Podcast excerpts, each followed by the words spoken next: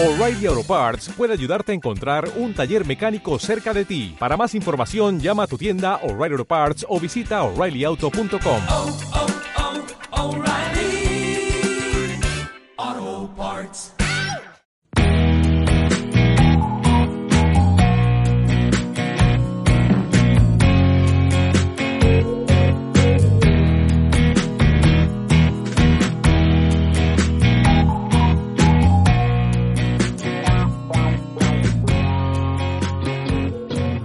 buenas amiguetes y amiguetas de la alimentación, ¿qué tal estáis?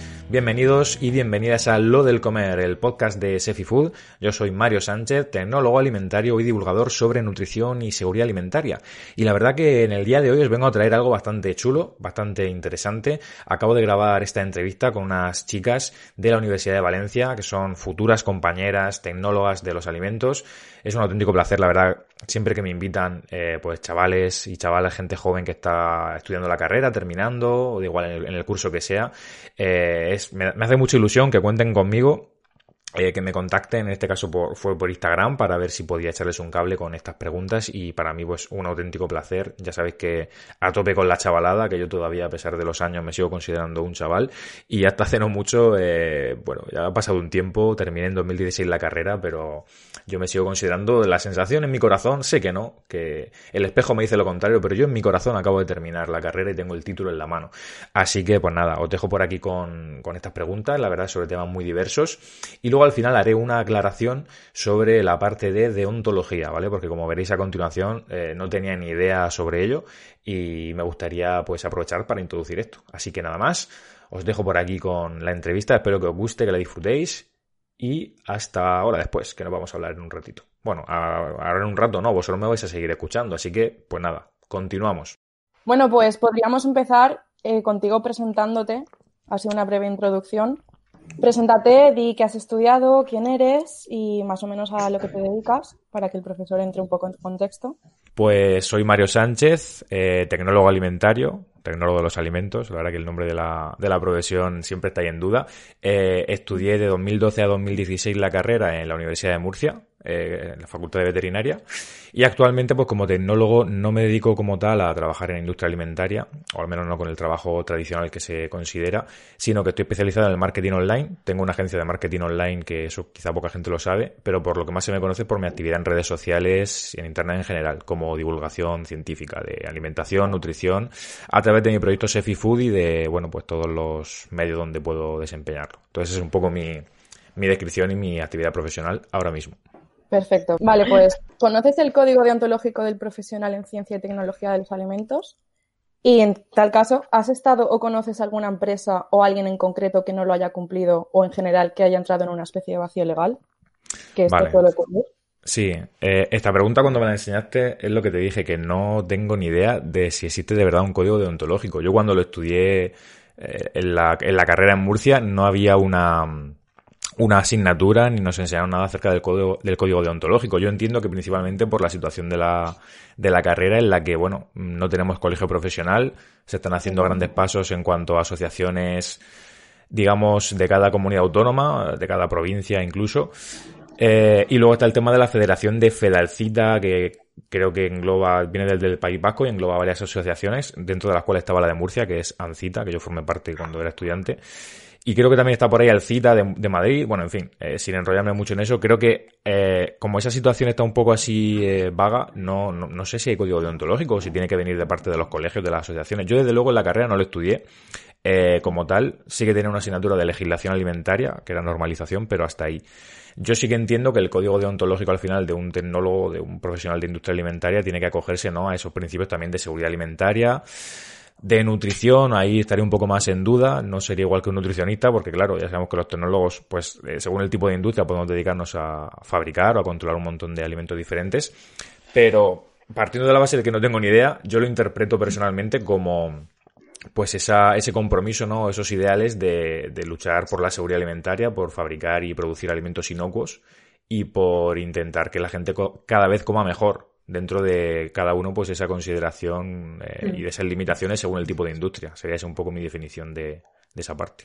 Perfecto. Pues sí, yo creo que sí que he estado investigando un poco sobre el código ontológico Y he mirado que en 2017 Hmm. Alcita publicó un archivo que se supone que eso es el código deontológico del del tecnólogo de alimentos. O sea, fue de parte de, de Alcita, ¿no? no Sí. Hmm.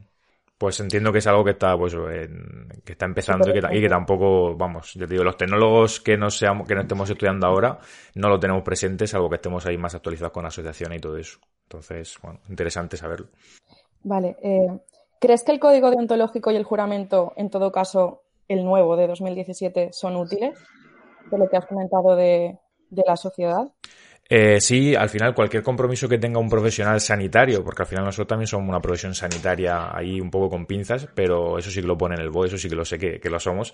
Eh, cualquier profesión sanitaria tiene que tener un compromiso, ¿no? Con, hacia la salud, eh, de alguna forma u otra. Entonces, eh, cualquier documento o intento de recoger todo ese tipo de, de compromiso de- del profesional, s- por supuesto va a ser eh, traducido en, bueno, en beneficios para la- el consumidor. Yo lo que sí tengo en cuenta, al margen del código deontológico, yo creo que es muy parecido todo el tema de luchar contra el fraude alimentario, que en muchas industrias eh, se tiene bastante en mente, sobre todo por tema de normativas de calidad, como BRC, por ejemplo, que creo que en la última versión lo introdujeron. Eh, el fraude alimentario al final va muy de la mano también con el código deontológico, quizá que tiene un tecnólogo de luchar contra el fraude, contra esas posibles manipulaciones. Y yo creo que por ahí puede estar un poco la, la cosa. Al final, por supuesto, claro que es beneficioso, sin duda. Y por- la tercera pregunta es, ¿deberían tener todas las empresas de alimentación un código ontológico o más bien un código de ética y conducta? Sí, sí, ahí me he adelantado un poco Meterse quizá. con, con la, con la sociedad. Sí, al Sí. final yo creo que muchas, sobre todo las que son más a nivel puntero, que se lo exigen por IFS, BRC, ya lo tienen implementado esa normativa porque es que si no, no le dan el- la norma de calidad. Entonces muchas tienen un código, no sé si de conducta o ético, pero sí que garantiza un poco esas buenas prácticas de fabricación, de manipulación y todo esto, claro que sí. Vale, perdona una pregunta, Laura, que quiero hacerle aprovechando ahora esto. Vale. Si te hubiera gustado eh, saber o estudiar anteriormente el código odontológico cuando tú estudiaste. O sea, como es ahora más moderno, ¿te hubiera gustado haberlo conocido nada más Sí. salir la carrera, por ejemplo? Claro, por supuesto. Lo que pasa es que ya te digo, yo creo que cuando la estudié yo eh, no existía, por lo que me decís, si salió hace un par de años o así. Yo terminé en 2016. Sí, sí, hace poco. Pues claro, por supuesto que me hubiera gustado. De hecho, entiendo que ahora será algo muy importante y que tiene mucho más peso en la carrera. Y que obviamente imagino que también se estudiará en Murcia, en todo sitio. Entonces, claro que sí. Al final, un documento de ese tipo que ya nos dé a los tecnólogos cierta predisposición o ciertos conocimientos para que luego cuando vayas a la industria ya sepas con lo que te vas a encontrar, porque muchas veces cuando te encuentras con normas de calidad, yo lo poco que he trabajado de industria como tecnólogo de verdad en realidad fueron en las prácticas, lo poco que, mm, que hice en prácticas, por ejemplo, una empresa en, en una industria de pimentón de aquí de Murcia bastante potente. Yo llegué a trabajar pues con la nueva actualización de BRC, fueron mis prácticas, todo documentación, poco laboratorio, o sea, un poco aburrido, la verdad, para, para ya gusto personal, pero sí que al final te topas con toda esa legislación que has estudiado en algunas asignaturas de la carrera, muy a nivel teórico, y luego cuando ves en la práctica todo esto, ¿no? De el fraude alimentario que acaba de implementarse eh, en todas las entradas de la empresa o de, o de cada parte de la fabricación, tema huella dactilar, no sé qué, no sé cuántas, todo eso para identificar eh, quién entra, quién está fuera, quién está, pues todo eso para luchar contra el fraude, que yo creo va, va muy de la mano de, de la labor del tecnólogo, ¿no? Un tecnólogo alimentario no puede estar en la industria eh, como un médico o co- como cualquier otro sanitario, tienes que si un médico, por ejemplo, pues tiene que luchar por la vida del paciente, entiendo que irá por ahí la cosa, y por curar a la gente, nosotros tenemos que a toda costa garantizar que los alimentos sean inocuos y que no causen intoxicaciones, ¿no? Y todo esto.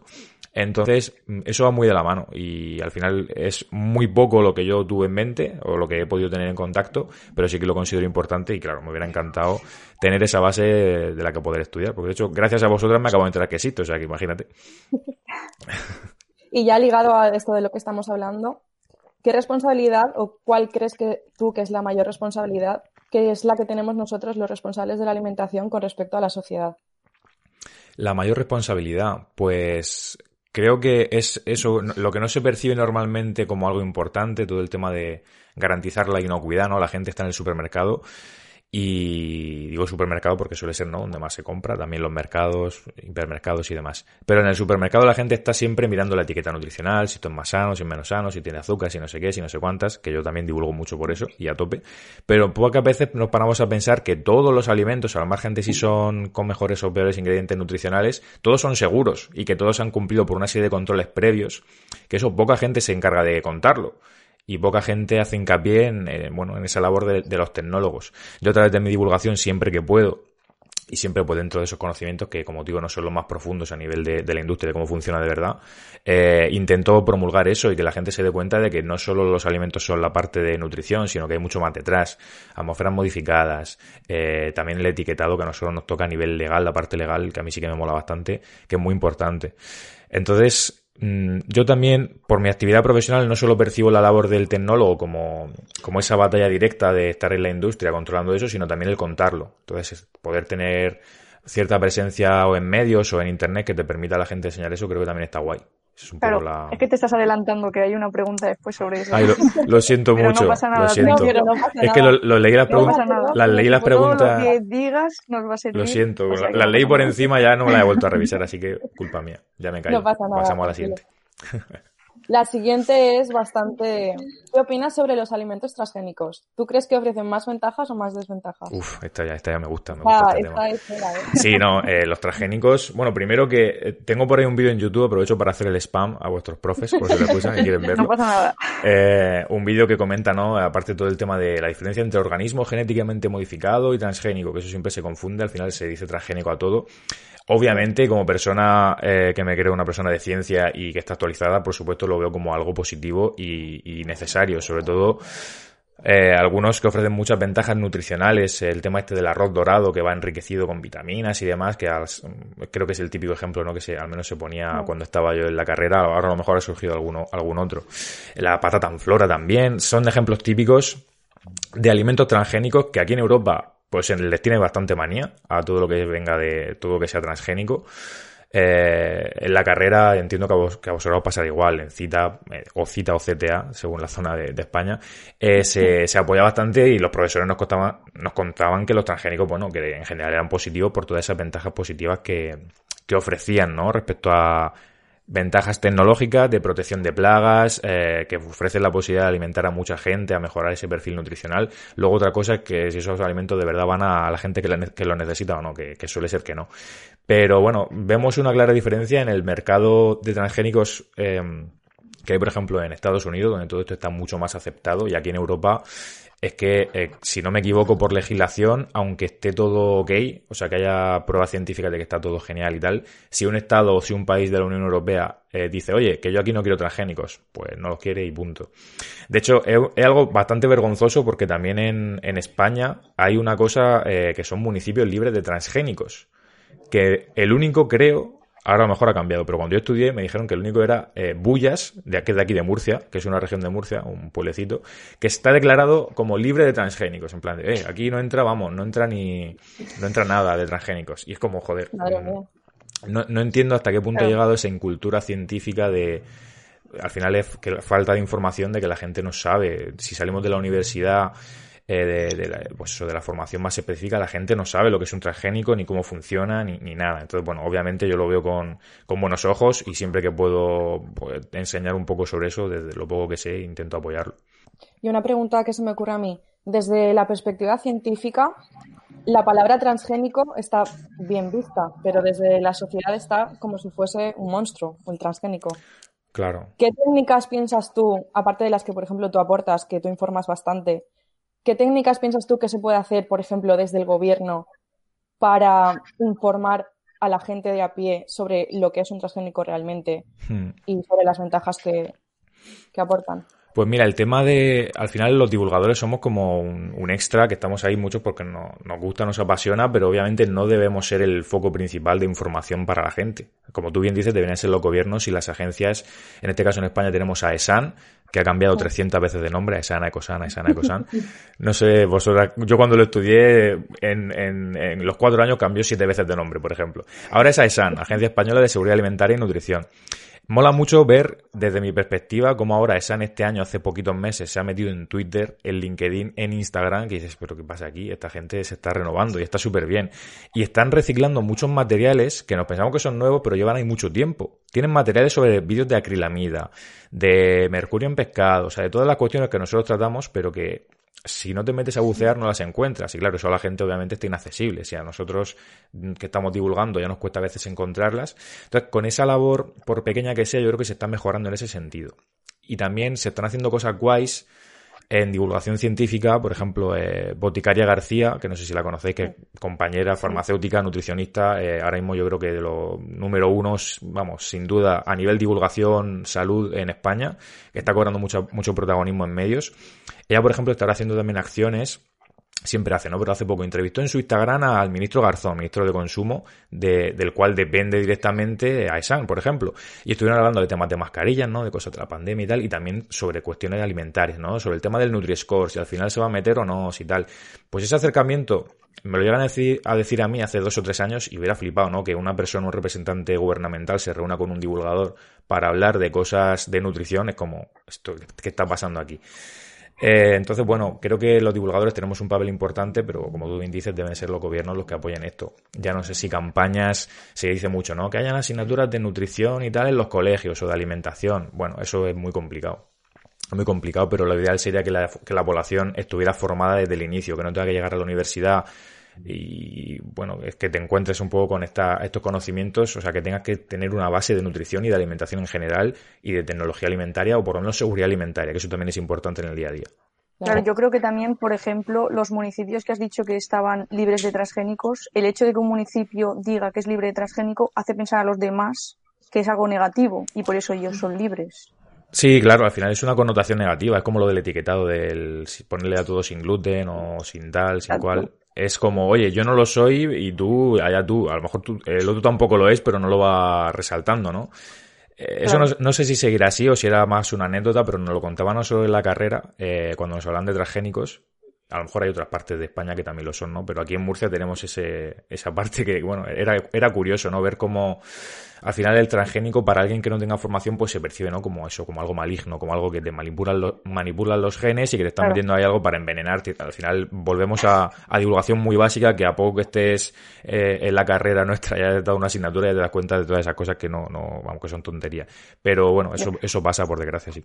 A ver, la siguiente pregunta es, ¿crees que es importante informar a la sociedad de qué es mejor para ellos en la alimentación o simplemente mejorar los productos y dárselos? Por ejemplo, productos hacia celíacos o productos bajos en azúcares.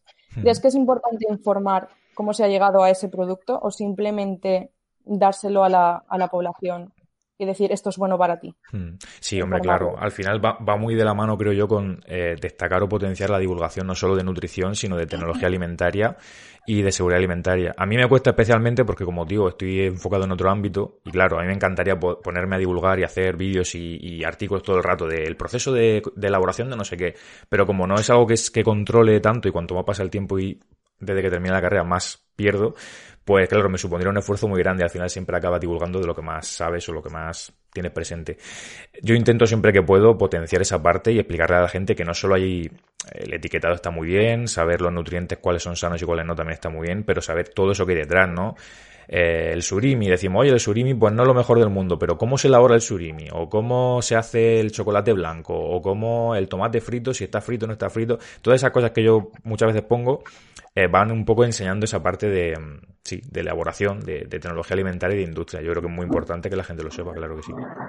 La siguiente pregunta es, ¿Crees que debería aparecer advertencias en el etiquetado de los alimentos, como por ejemplo en Perú, que alerta si un alimento es muy alto en azúcares o muy alto en calorías? Porque aquí se está debatiendo lo del Nutri-Score, pero ahí hmm. está. Sí, el etiquetado este, la verdad que no sé si está en Perú, pero creo que es el de los sellos negros, ¿no? Es, chileno, el origen que tiene en Chile, pero creo que también está ahora en México, eh, está en varios países de Latinoamérica, efectivamente. En general, sí. Ese etiquetado mola mucho y a la gente más de nutrición le, suele gustar. A mí especialmente creo que tiene buena pinta. Tampoco se eh, dicen, por ejemplo, estos países con el paso del tiempo que tampoco tienen datos concluyentes de que haya sido lo más efectivo del mundo. Hay un poco la balanza.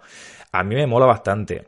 Y el Nutri-Score, que es ese sistema de etiquetado frontal, que yo creo que sí o sí, bueno, en España ya se ha dicho, eh, se ha dicho ya que se va a implementar anticipadamente, pero es que la Unión Europea tiene pinta de que va a ser algo común, que, va a ser para todos. La Unión Europea está ahora barajando en ese marco de la estrategia de la granja a la mesa, que bueno, lleva ya bastante recorrido, y que va a empezar a aplicarse ya algunas medidas, sobre todo de tema de ecológico, sostenibilidad y demás.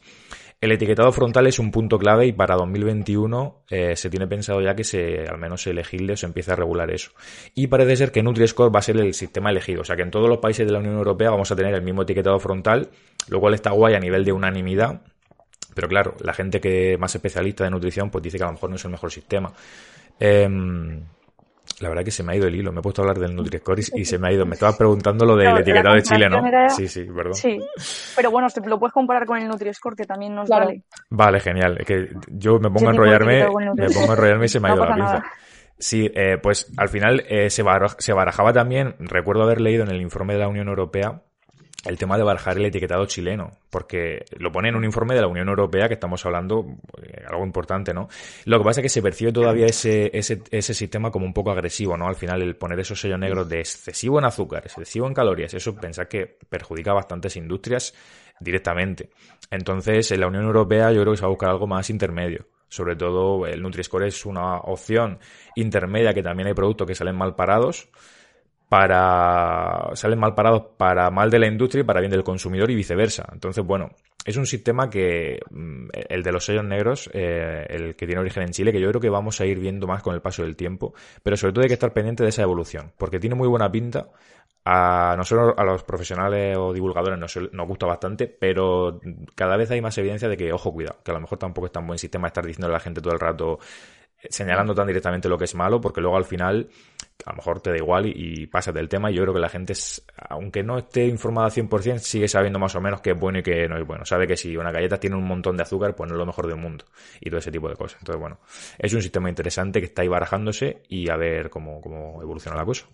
Los, yo se me ha ocurrido una pregunta. Los, los nombres engañosos de muchos productos, tipo, por ejemplo, una pizza que pone pizza artesanal y es congelada, está súper ultra procesada, etcétera. Hmm. ¿Tú crees que ese tipo de nombres, ese tipo de títulos para los productos debería estar más regulado? De Sí, la claro. manera en la que nos engañan, tipo, no es artesanal, obviamente, pero te lo ponen en gigante en, la- en el, en el producto. Sin duda, o sea, el tema, hay- aprovecho Aidor Sánchez de Mi Dieta Cogea, que imagino que lo conoceréis, tiene un artículo buenísimo sobre eso, de todos esos términos que él habla de un poco de prostitución de, de la publicidad, o eso de hace bastantes años. Pero términos como el natural, el artesano que tú has dicho, que es muy importante, eh, todos estos no están regulados eh, apenas. De hecho, el artesanal, parece que estoy aquí haciendo promoción de la región de Murcia, en realidad es para, medio para bien, medio para mal. Antes le he dado un palo, ahora, ahora puede ser algo bueno. El único sitio de España donde hay una regulación como tal de algo del término artesanal es en Murcia, porque hay una especie de denominación de origen, sello de calidad, que sí que tienes que cumplir una serie, de, una serie de requisitos para que tu producto tenga el tema artesanal y lleva un logo de la comunidad autónoma o algo así. Eh, pero en el resto de España no hay nada. Y aún así, aunque sea artesanal, tú puedes hacer un turrón, vamos, maravilloso, que sea todo el artesanal del mundo, pero es que el azúcar es azúcar. O sea, aunque lo pongas tú con tus manos y venga de una máquina, es que la diferencia no es ninguna. Entonces, pues sí, son reclamos que se utilizan sobre todo en el pan quizá, ¿no? Eh, El tema del pan de molde, se ha visto mucho. Eh, y obviamente son reclamos que confunden y que a la gente pues le hacen perder ese punto de vista, sobre todo porque ya no sabes si, por ejemplo, el ecológico o lo bio, que está súper regulado por, por industria, sin entrar, es- sin entrar en si es mejor o peor o si está bien regulado, eso sí que está marcado por ley, cuándo se puede poner y cuándo no. Ahora, el artesano no. El, no sé, hay como un popurrí muy grande de términos y claro, la gente se confunde porque ya no sabe lo que es bueno y lo que es malo. O sea, lo que está regulado y lo que no. Entonces es complicado eso y claro, debería darse mucha, mucha más caña y vigilarse, claro que sí. Claro, porque es que al final esto liga más con la siguiente pregunta. ¿Dirías que los ciudadanos en este caso son libres de poder elegir la alimentación que llevan a cabo o hay una grandísima influencia detrás Sí, de, marketing y, y de todo, de publicidad, etcétera? Yo creo que sí, que por suerte todavía no estamos en Corea del Norte ni nada de eso, entonces la gente tiene bastante libertad. A ver, aquí en, en los países de la Unión Europea donde estamos eh, pues muy bien acostumbrados, bueno, en España en general, al margen sin entrar en cosas políticas, pero hay libertad, o sea, hay libertad de todo, de opinión, de, de lo que te dé la gana. Entonces mucha gente se toma a veces las opiniones en redes sociales o la divulgación como, oye, no, te están diciendo lo que tienes que comer. A ver, no, tú haz lo que te dé la gana. Aquí estamos dando consejos, cada uno un poco lo que cree y en su línea y, en lo que ha estudiado y al final para dar a conocer pues esas profesiones, como decimos, de los tecnólogos y las tecnólogas de alimentos. Pero yo creo que sí libertad. Al final, todo esto también se ha puesto muy en auge con el tema de las apps estas nutricionales que han salido hace, hace poquito, ¿no? De, joder, es que ahora vas al supermercado, ya vas con el móvil y no piensas. Tienes que hacer lo que te diga la aplicación, no eres libre o no, no estás pensando en qué comprar. Oye, pues sí, cada uno, si tú ya eres más o menos dependiente de una herramienta o de lo que diga X persona y ya vas a ciegas con eso, no, al final tú tienes que coger la información, hacer un filtro, pasarla por ti y ya te quedas con lo que te interesa para tus decisiones. Yo creo que si la gente sigue siendo libre, en general no hay, más allá de esas directrices o, divulgación o cositas así, yo creo que sí, la gente al final, por muchos sellos y por muchas movidas que haya, si tú te quieres comer una galleta, te la vas a comer igualmente y eso nadie te lo va a quitar. Vale, o sea, entonces tú, por ejemplo, todos los, todo el dinero que se invierte en publicidad en alimentos tipo comida rápida, etcétera, tú piensas que influyen a la gente, pero al fin y al cabo la gente es libre de elegir lo que, lo que come, ¿no? Eso, eso es diferente, porque influyen y mucho más de lo que creemos. La publicidad y el marketing tienen un poder brutal. Y ese etiquetado que decías del artesano y todo, mucho. Eh, entonces, a nivel, digamos, libertad real, yo creo que sí que hay libertad. Obviamente, la influencia de la publicidad es muy grande. Y sí que puede hacer cambiar decisiones de compra o, alterarlas o modificarlas o empeorarlas, que sean menos saludables. Eso sí que pasa. Pero al final tú eres libre y al final también depende de cada uno lo que se deje influenciar y tal. Si, va, si vamos a nivel individual, todos somos libres para hacer lo que queramos, pero es verdad que en el grueso de la población vemos que esa publicidad puede hacer mucho daño, porque aumenta el índice de obesidad, de sobrepeso, de enfermedades y demás.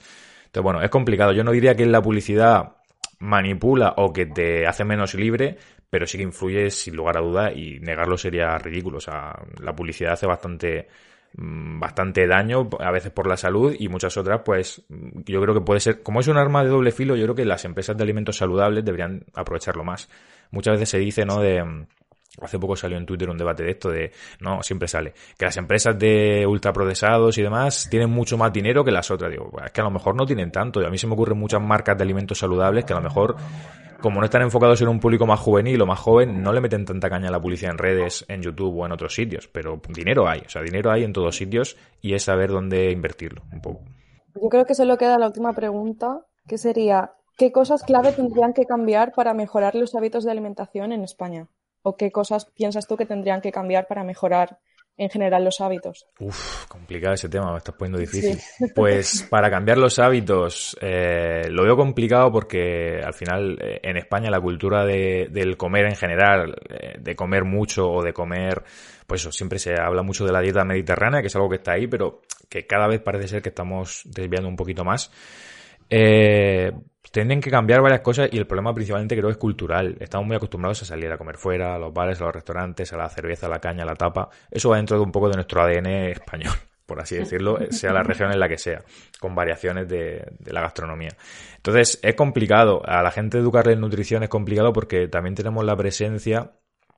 Eh, la presencia o el tema de que los padres muchas veces no tienen conciencia de cuando su hijo, por ejemplo, tiene sobrepeso o está obeso, eh, el tema de, de, la comida, de las raciones, al final eso es educación nutricional y como decíamos, pues debería mejor meterse en los colegios una asignatura de nutrición. Sí, idealmente sería así, que todo el mundo desde bien pequeño eh, sepa lo que puede o no comer. El problema cuál es, que si la generación previa no tiene esa formación y tú a ti un niño de 5 años o de 6 te, te explicas lo guay que son las peras y las manzanas, pero luego llegas a casa y tu madre te pone, yo que sé, una pizza para cenar, pues tienes las mismas.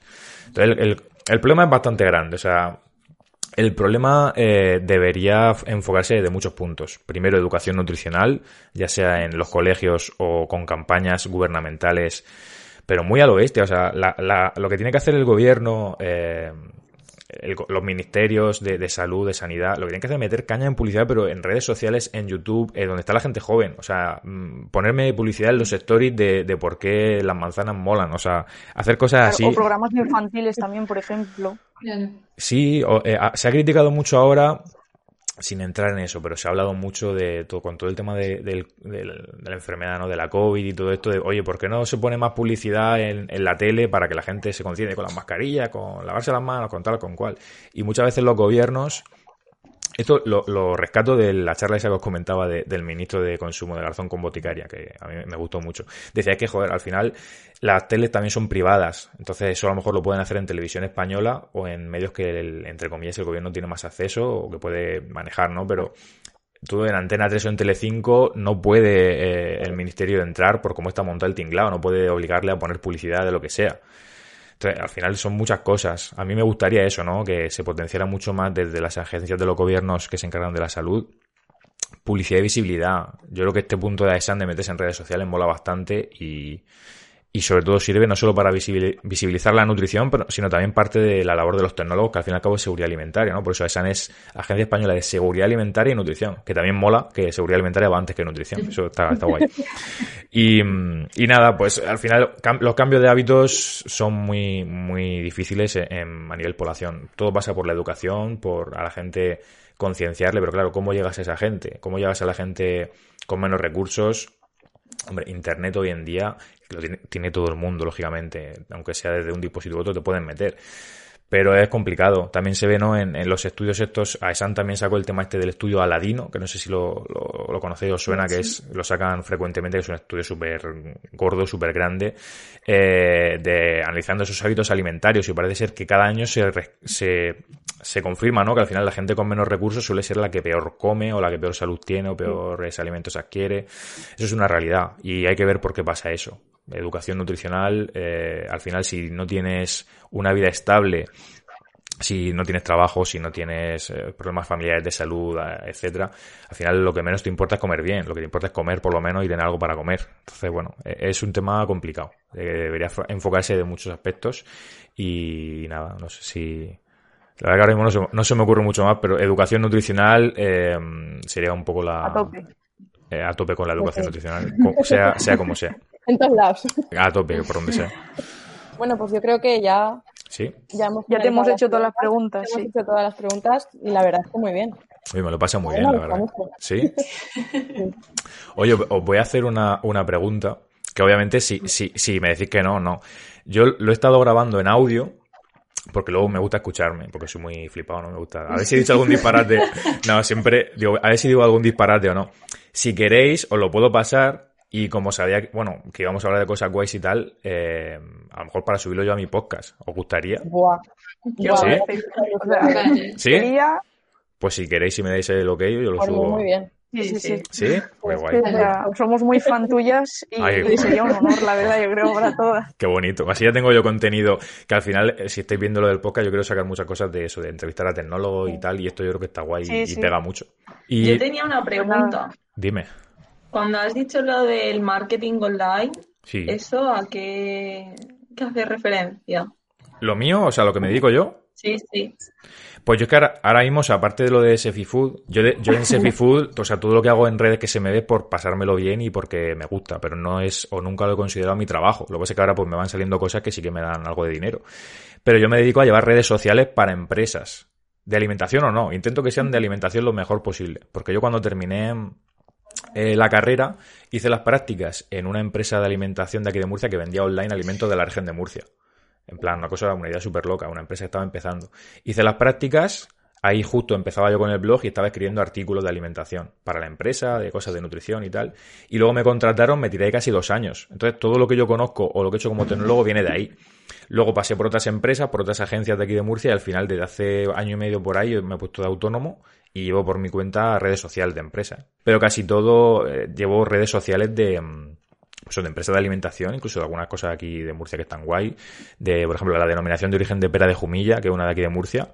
Ahí, por ejemplo, yo le llevo las redes sociales y co- cosas así, pero claro, eso, como no casa mucho a lo mejor con el tema de la divulgación, tampoco estoy todo el día enseñándolo, porque me gusta mucho siempre separar el trabajo de tal, pero luego si os fijáis siempre lo tengo enlazado en, en Instagram, en lo de la bio de Instagram, tengo abajo agencia de marketing online. O sea que yo soy un tecnólogo bastante extraño, porque me dedico a, a algo que podía haber hecho sin estudiar la carrera perfectamente, solo que, bueno, se han dado las circunstancias y, y así Eh, estoy. Que quería hacerte, o sea, lo que has dicho de marketing, que quería hacerte una pregunta, que por ejemplo, acabas la carrera y Sí. ya eres tecnólogo y cómo es que te metes en marketing, o sea, es como un, es diferente, o sea, lo veo diferente. Es súper extraño. o sea, es, es todo por la empresa esta en la que estuve. Si no hubiera pasado por esa empresa, mm, no sabría lo que me había dedicado. Yo iba, claro, eh, esto que os contaba antes en, en la pregunta. Yo hice las prácticas en una empresa de pimentón de aquí de Murcia.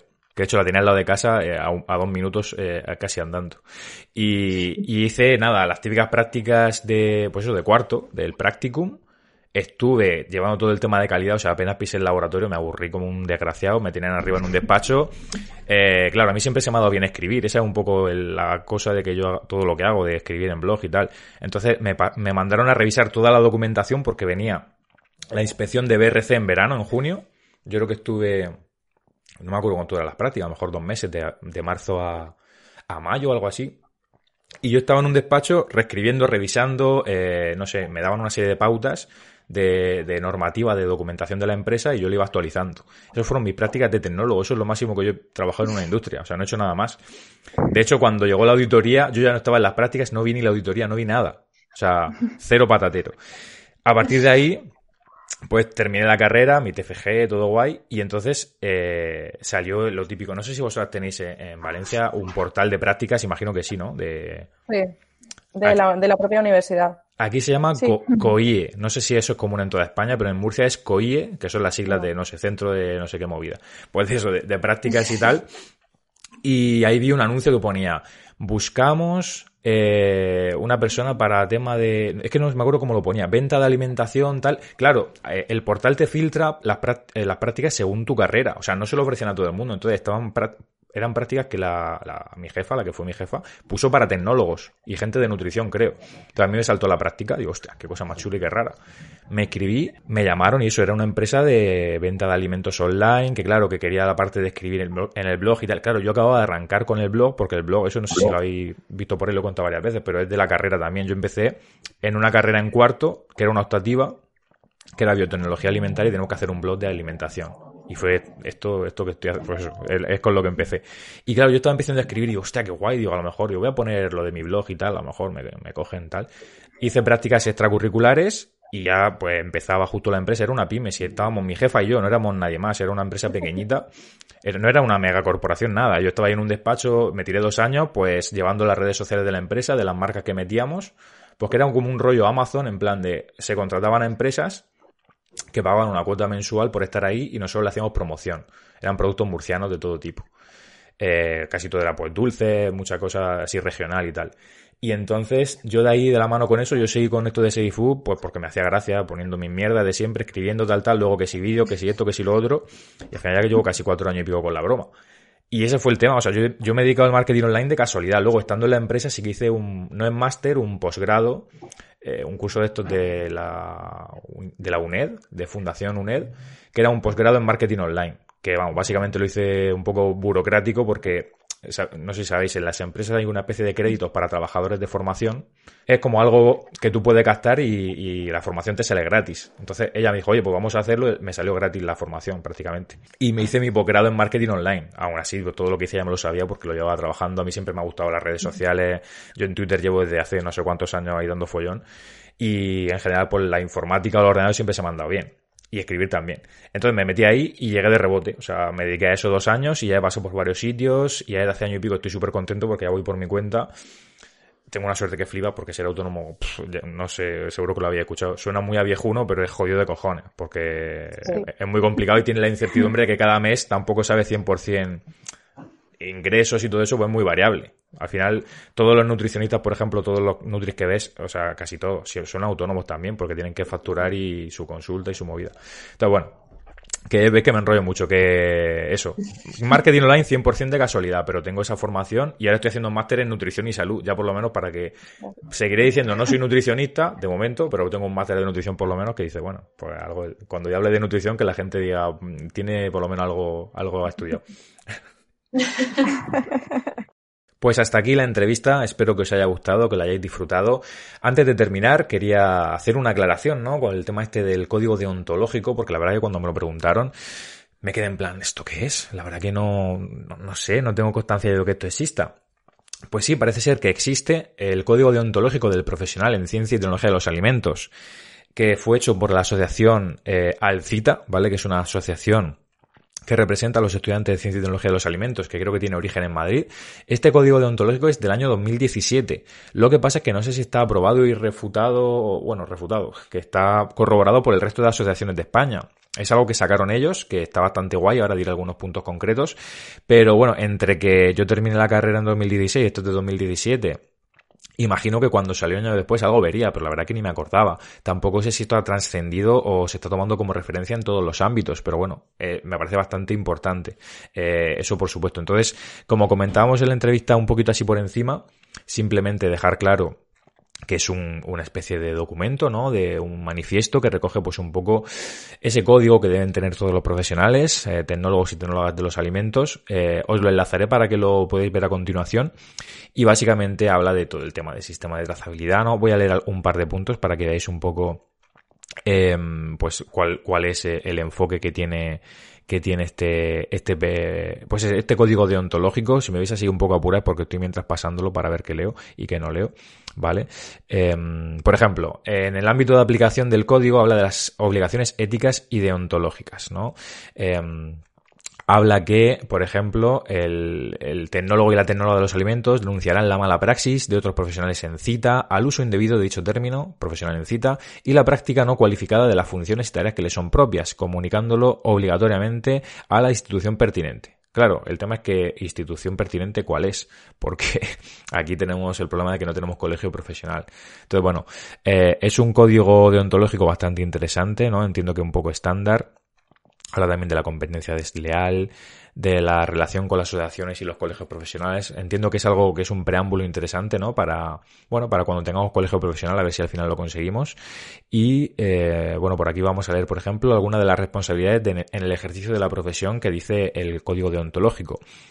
Por ejemplo, habla de que incorporará el, el profesional en cita, incorporará los resultados de la investigación científica a su práctica profesional y fomentará el intercambio de conocimientos científicos y de habilidades técnicas. También habla que presentará finalmente las cualificaciones y credenciales académicas de licenciado graduado en Ciencia y Tecnología de los Alimentos cuando le sea requerido, de acuerdo con la legalidad vigente. También habla por aquí que se vinculará profesionalmente al colegio y en caso de no existir colegio profesional a la asociación profesional correspondiente de su ámbito de actuación geográfica. Es decir, que básicamente mm, tenemos que estar eh, recogidos, ¿no? Tenemos que cumplir con una serie de obligaciones de seguridad alimentaria. Eh, también hay un juramento, eh, acabo de verlo en el anexo, vamos a leerlo, ¿vale? El juramento y ya con eso terminamos. Anexo, juramento profesional del titulado titulada en cita. Me comprometo a ejercer con sensatez, Vale, yo ya aquí quedo descartado. Con sensatez, prudencia y honradez esta profesión, protegiendo la salud del consumidor, evitando la manipulación ina- inadecuada de los alimentos y procurando mantener al máximo su calidad y valor nutritivo. Diseñaré y aplicaré los sistemas más adecuados de conservación, transformación, envasado, distribución y control de la calidad de los alimentos y buscaré la introducción de mejoras en los procesos de fabricación. Llevaré a la práctica todos los principios y valores adquiridos con el fin de que los alimentos sean seguros, nutritivos, saludables y satisfagan al consumidor. Procuraré el máximo aprovechamiento de los recursos existentes en la tierra de forma sostenible, a la vez que intentaré optimizar la obtención de alimentos, evitando su despilfarro y deterioro y guardando el mayor respeto por el medio ambiente. Respetaré los logros científicos que con tanto esfuerzo han conseguido quienes me han precedido en la ciencia y tecnología de los alimentos, cuyos, sobre cuyos pasos camino y compartiré con entusiasmo ese conocimiento con aquellos que me sucedan. Aquí la verdad que se han puesto un poco filosóficos, ¿no? Cuyo, cuyos pasos camino. Bueno, seguimos. Reconozco la obligación de actualizar mis conocimientos y mejorar mis actitudes a lo largo de la carrera profesional. Recordaré que soy un miembro de la sociedad con obligaciones especiales hacia mis congéneres, pues comer y nutrirse no es solo una necesidad, sino también un derecho de la humanidad. Prometo cumplir este pacto en la medida de mis capacidades y juicio.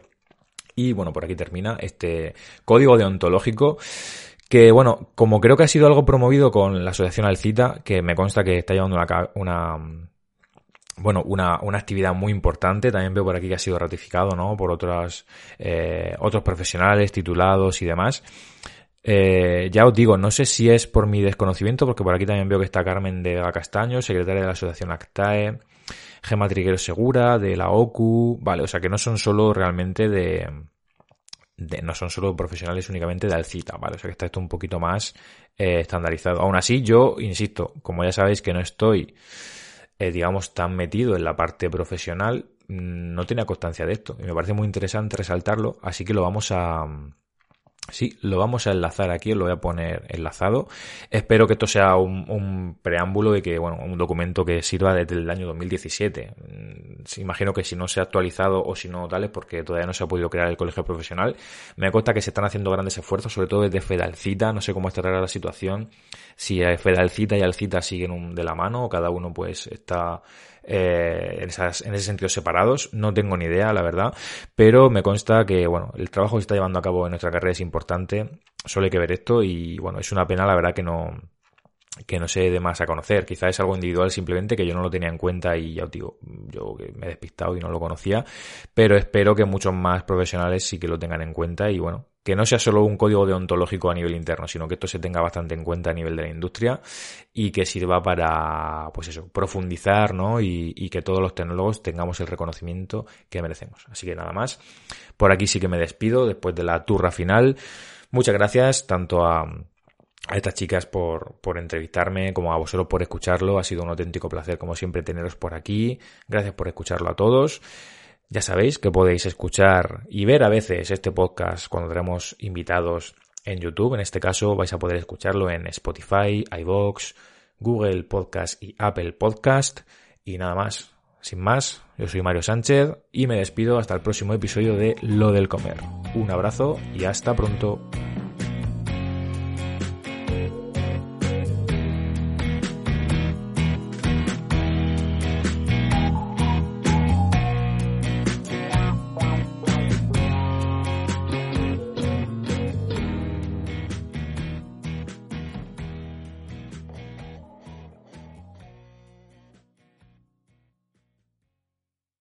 ¿No se merece tu familia lo mejor? Entonces, ¿por qué no los mejores huevos? Ahora, Egglands Best están disponibles en deliciosas opciones. Huevos clásicos, de gallina libre de jaula y orgánicos de Egglands, que ofrecen un sabor más delicioso y fresco de granja que le encantará a tu familia. En comparación con los huevos ordinarios, Egglands Best contiene la mejor nutrición como 6 veces más vitamina D, 10 veces más vitamina E y el doble de omega 3 y B12. Solo Egglands Best. Mejor sabor, mejor nutrición, mejores huevos. Visita egglandsbest.com para más información.